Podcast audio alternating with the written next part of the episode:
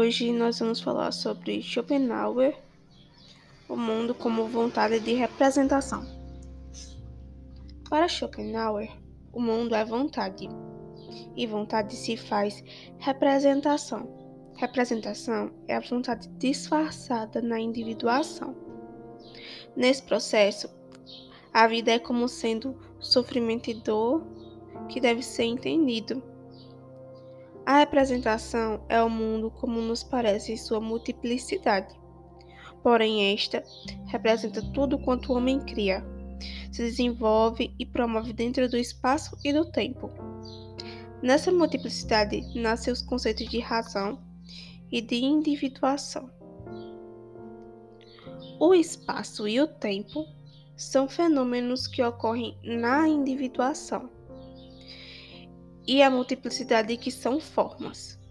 A individuação se assemelha ao que Schopenhauer concebe como sendo espaço e tempo.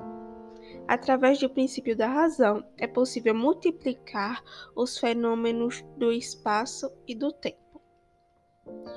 Para Schopenhauer, a razão não depende de tradicionalismos socráticos cartesianos pois para ele a razão é ilusória. Contudo, as representações são ordenadas através da nossa razão, ainda que a verdade esteja sempre no âmbito inalcançável. A ideia da filosofia de Schopenhauer é que tudo é simplesmente fantasia. Para Schopenhauer, a vontade é revestida com a essencialidade metafísica. O elemento existente em toda vida é a vontade. O impulso da vontade, que é presente em toda vida, é intocada pela razão. Todavia, se revela através dela. Os obstáculos do mundo impedem que essa vontade se realize perfeitamente de maneira que o mundo se torna dor e sofrimento, segundo Schopenhauer. A busca constante por saciar a plenitude da sua vontade torna a vida uma sucessão de sofrimentos com alguns prazeres pontuais. Equilibrar a vida se torna uma tarefa extremamente inalcançável, considerando que o sofrimento e o prazer estão sempre alternando, que é o devir. Sendo a vontade a essência humana, de certa forma somos eternos, porque estamos sempre nesse ciclo. A vontade não habita o espaço temporal. Somente no corpo é que podemos perceber as suas manifestações em essência. A vontade se, se apresenta pelas representações. Freud, na construção do inconsciente, se apoiou na filosofia de Schopenhauer. Nietzsche também se apropriou da vontade, porém desvestida da essência e verdade. Para além da sua função cega e negativa da vida, fez da vontade força criadora que permite o homem fazer de si uma obra de arte e se quebrar nela mesma, a vontade de potência. É atribuir a Schopenhauer o termo pessimista. Como ele costuma ser significado para nós, fazendo oposição à felicidade inventada pelos homens modernos, que tem como essência a crença em um terno estado perfeito de gozo, ou a leviana ideia de que somos pensamentos positivos devem fazer parte do nosso itinerário.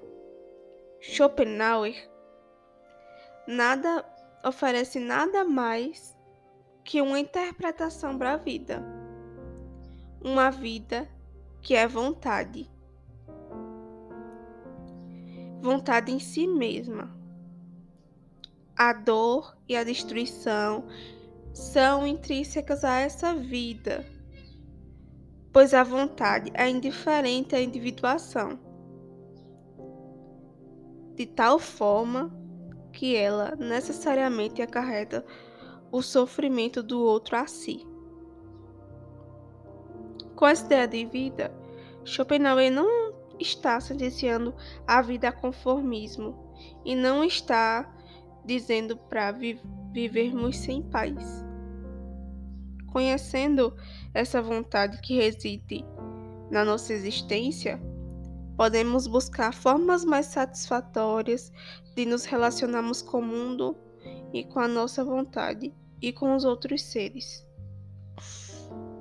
Com os caminhos que Schopenhauer oferece para escapar desse, dessa incessante autofagia que é imposta pela vontade. O primeiro é a possibilidade do homem transcender sua percepção do mundo e libertar-se do desejo, temporariamente contemplar a aparência do belo, suprimindo assim o seu sofrimento. Para Schopenhauer, um meio para a contemplação, sobrepor a vontade, pura e despretensiosa, faz o homem olhar de forma externa a si próprio. Ela é independente do princípio da razão atemporal. Por meio da arte, o homem pode atenuar o sofrimento do mundo, trazendo a si conforto.